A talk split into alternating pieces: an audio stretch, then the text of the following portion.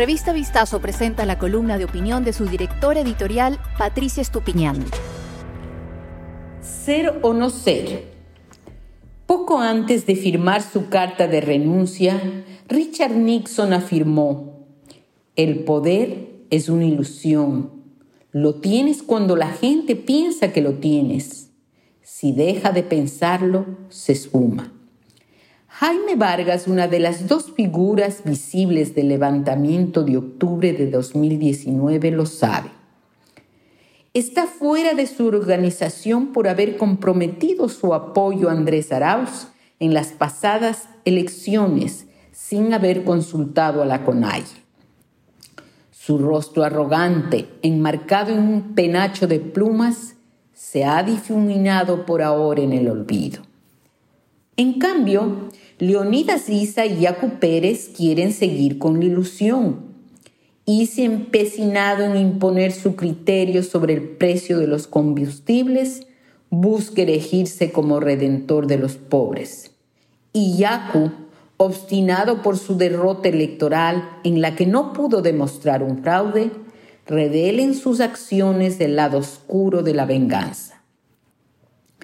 Más allá de sus ambiciones personales, lamentablemente ellos son el reflejo de la tragedia política del país.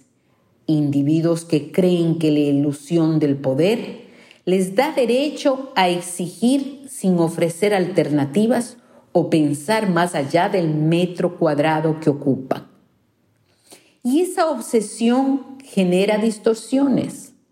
Ambos, por ejemplo, consideran que es necesario el subsidio a los combustibles de manera general, a sabiendas de que beneficia a quienes podrían pagarlo y a mafias del contrabando en las fronteras.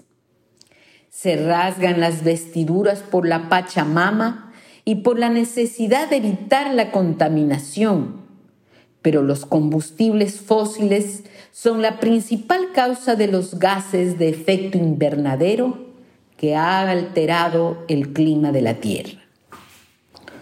Otra de sus ambigüedades es su posición frente al Estado.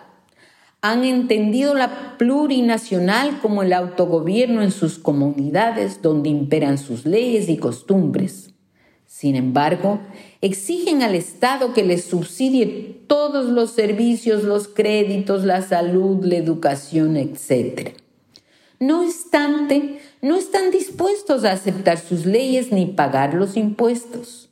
Si ellos agreden y secuestran policías, periodistas y cometen delitos graves como interrumpir la circulación en las vías, es protesta social y exigen amnistía para los manifestantes. Incluso como en el caso del incendio a la Contraloría, que se anula el juicio porque no comprenden el idioma. Creen que solo tienen derechos. No han comprendido que son una minoría en el Ecuador y que después de la pandemia el Estado es una vaca famélica a la que no se puede ordeñar más leche. Que la prosperidad se hace con trabajo y que para que haya trabajo las paralizaciones y la violencia son el factor de mayor disuasión. No hay derechos sin responsabilidades y ellos no pueden ser o no ser parte del Estado que se llama Ecuador. Si persisten en esa actitud, la ilusión del poder se esfumará.